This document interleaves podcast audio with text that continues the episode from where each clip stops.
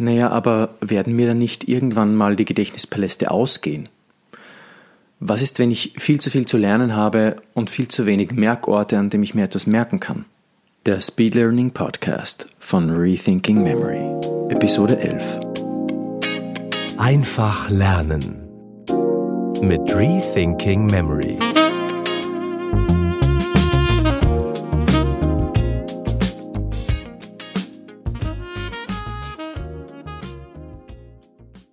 Hallo und herzlich willkommen zu einer neuen Episode des Speed Learning Podcasts von Rethinking Memory. Karin schreibt in einem E-Mail: Was versteht man unter einem Gedächtnispalast? Und kann man eigentlich mehrere Gedächtnispaläste haben? Gute Fragen, liebe Karin. Ja, was versteht man eigentlich unter einem Gedächtnispalast? Ganz schnell auf den Punkt gebracht kann man sagen, ein Gedächtnispalast ist im Endeffekt ein Ort. Ein Ort, an dem man sich Dinge merkt. Das kann jetzt deine Wohnung sein, das kann dein Arbeitsplatz sein, das kann aber auch ein Supermarkt zum Beispiel sein. Der Gedächtnispalast wird auch die Loci-Methode genannt, vom lateinischen Wort locus, der Ort. Wir verwenden also Örtlichkeiten, das heißt zum Beispiel ein Bett, ein Wandschrank, ein Kasten und wandern so durch unseren Gedächtnispalast in Gedanken und stellen uns an diesen verschiedenen Orten bildlich dar, was wir uns merken wollen. Und ein Gedächtnispalast funktioniert so. Wir versuchen das jetzt mit den amerikanischen Präsidenten ab dem Zweiten Weltkrieg bis zum 21. Jahrhundert. Der erste ist Harry S. Truman. Wir fangen in deinem Schlafzimmer an und stellen uns vor, wie auf dem Nachkästchen Jim Carrey, der Schauspieler aus dem Film Die Truman Show, steht. Vielleicht macht er dort auch einen Handstand. Das ist noch besser einzuprägen. Auf dem Bett sehen wir dann jemanden, der mit einem Eisenhammer auf einen Anboss schlägt. Dwight D. Eisenhower. Er haut also quasi auf den Anboss. Nun vor dem Schrank angelangt, sehen wir einen verwirrten jungen Mann, der ganz verwirrt durch die Gegend blickt und sich denkt, Kennedy? Also kenne ich dich? Präsident Kennedy. Nun eine Frage an dich. Wen würdest du dir jetzt vorstellen oder was würdest du dir jetzt vorstellen, wenn du dir Lyndon B. Johnson merken möchtest? Präsident Johnson. Also ich habe da ein Bild, das werde ich aber jetzt nicht sagen. Du merkst es dir einfach bei der Ausgangstür zu deinem Schlafzimmer. Dann an der Eingangstür zum Abstellkämmerchen, da merken wir uns Richard Nixon.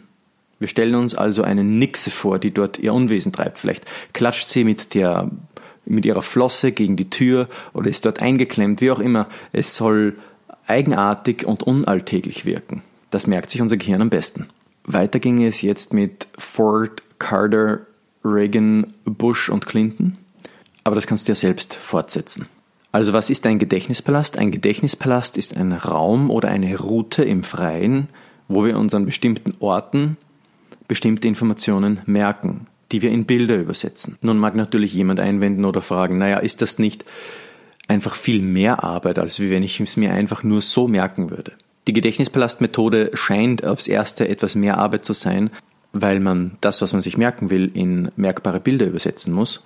Wer jedoch den Gedächtnispalast einmal ausprobiert hat, der wird schnell merken, dass das weit von der Realität entfernt ist. Es ist nicht mehr Arbeit, im Gegenteil. Wie viel mehr Arbeit hättest du denn, wenn du dir ohne eine Merkmethode die Reihenfolge der Präsidenten merken müsstest? Und wie schnell würdest du sie wieder vergessen? Wer mit dem Gedächtnispalast arbeitet, vergisst viel weniger schnell und merkt sich das Ganze viel, viel länger. Deshalb will ich hier gar nicht noch weiter rumerzählen. Schalte doch den Podcast einmal auf Pause und probiere die Gedächtnispalastmethode gleich aus. Du wirst sehen, sie hält, was sie verspricht. Karin fragt weiter. Kann man mehrere Gedächtnispaläste haben? Ja, das kann man. Man kann sogar unendlich viele Gedächtnispaläste haben. Nun weiß ich natürlich, wie es einigen von euch geht, wenn sie mit der Methode des Gedächtnispalastes anfangen. Naja, aber werden mir dann nicht irgendwann mal die Gedächtnispaläste ausgehen? Was ist, wenn ich viel zu viel zu lernen habe und viel zu wenig Merkorte, an denen ich mir etwas merken kann? Gut, das sind wichtige und berechtigte Einwände. Anfangs ging es mir auch so. Äh, ich kann mich noch gut erinnern, wie ich meine Liste, meine erste Liste an Gedächtnispalästen zusammenstellte. Ich wollte mir einmal einfach das Ziel setzen, zehn Gedächtnispaläste aufzuschreiben. Das resultierte natürlich in einer Liste von, ich glaube, sieben oder so bekam ich es aufs erste Mal hin. Und in den darauffolgenden Tagen versuchte ich natürlich immer wieder, mir Gedächtnispaläste aufzuschreiben.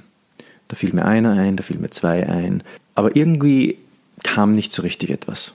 Und ich merkte, naja, also hm, mit dieser Methode, ich weiß nicht, ob das so gut ist, mit der zu lernen, wenn ich einfach mit keinen Merkorten daherkommen kann.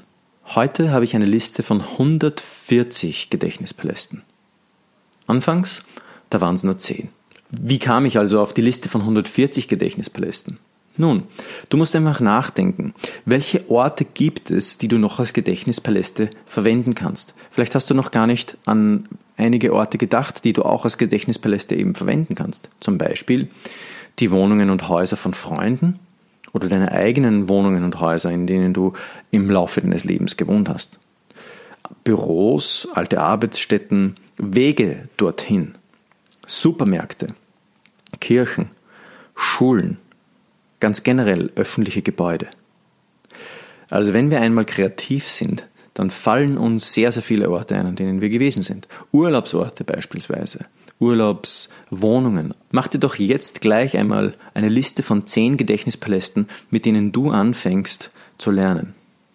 Denn eines ist klar, die besten Lernmethoden können dir nur etwas helfen, wenn du sie auch anwendest. Und hier liegt auch gleichzeitig der Krux bei der Sache. Ich habe schon viele junge Menschen gehört, die begeistert waren von der Methode des Gedächtnispalastes und des Schnelllernens, aber es noch nie ausprobiert hatten. Was nutzt die Begeisterung, wenn man es nicht probiert? Also fang am besten gleich an und schreib dir einmal selbst jetzt in diesem Moment deine zehn ersten Gedächtnispaläste auf und überleg dir auch, was du darin lernen möchtest. Vielleicht möchtest du die Liste der amerikanischen Präsidenten vollständig auswendig lernen. Dann mach das doch gleich und probier es aus und überprüfe, wie viel davon du dir am nächsten Tag noch gemerkt hast. Aber am besten ist es gleich mit dem zu starten, was dich interessiert. Was möchtest du lernen? Starte genau mit dem. Ja, und wenn man jetzt wirklich einmal den Gedanken hat, dass einem der Vorrat an Gedächtnispalästen ausgehen sollte, dann gibt es immer noch mehrere coole Methoden, wie man seinen Vorrat quasi bis ins Unendliche erweitern kann. Du kannst bestehende Gedächtnispaläste zum Beispiel erweitern, indem du kleinere Orte darin nimmst wo du dir Sachen merkst. Beispielsweise merkst du dir jetzt nicht nur am Bett etwas, sondern an der Bettkante, auf der Matratze und am Fuß des Bettes. Dann hast du schon drei anstatt einem Merkort. Ich mache das zum Beispiel mit meinen Bibelversen so. Ich habe einen Index der Inhalte der ganzen Bibel in, meinem, in meinen Gedächtnispalästen auswendig gelernt und merke mir jetzt dort, wo ich meine Kapitel abgelegt habe, einzelne Verse dazu. Das heißt, ich verwende meinen Bibelkapitel-Gedächtnispalast für einzelne Bibelverse. Ich erweitere also meinen Gedächtnispalast um einzelne kleine Stationen, um mir jetzt noch viel, viel mehr darin zu merken. Beispielsweise habe ich bei Exodus Kapitel 19 und 20, hauptsächlich 20, also wo es um äh, die Gesetzgebung geht und äh, das Altargesetz im Alten Testament, Dort habe ich mir jetzt auch noch die zehn Gebote dazu gemerkt. Wieso? Weil genau in diesem Kapitel eben die zehn Gebote aufgelistet werden. Früher hatte ich dort nur Gesetz und Altargesetz. Heute sind dort auf kleineren Stationen jetzt auch noch meine Bibelverse zum Kapitel.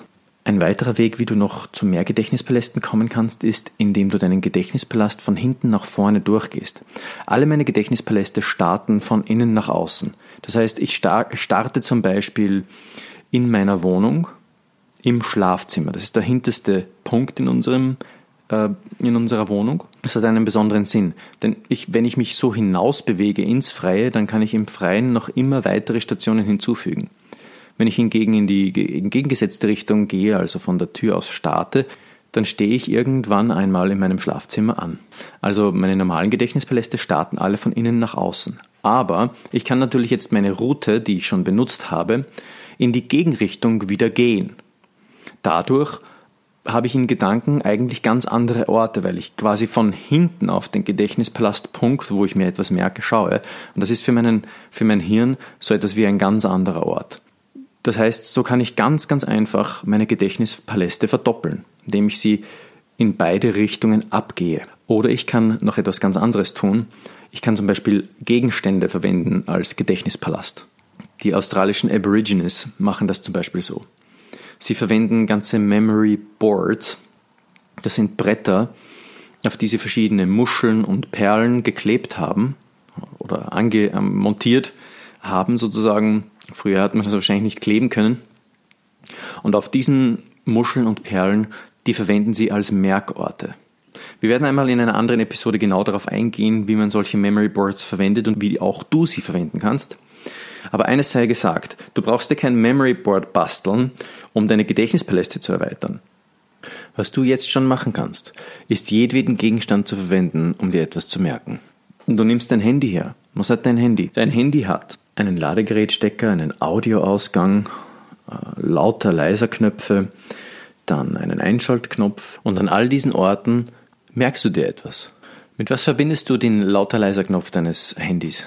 Wie sieht er aus? An was erinnert er dich? Auch dort kannst du dir die amerikanischen Präsidenten beispielsweise merken. Natürlich haben kleine Gegenstände ihre Limitationen, aber im Endeffekt sind Objekte genauso Gedächtnispaläste in Miniaturform wie größere Objekte, zum Beispiel unsere Wohnung oder eine Route auf der Straße.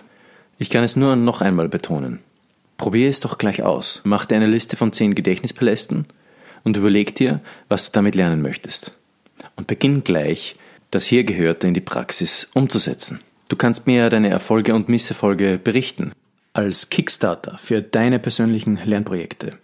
Hol dir den Speed Learning Starter Guide völlig kostenlos, indem du dich auf rethinkingmemory.com slash newsletter anmeldest.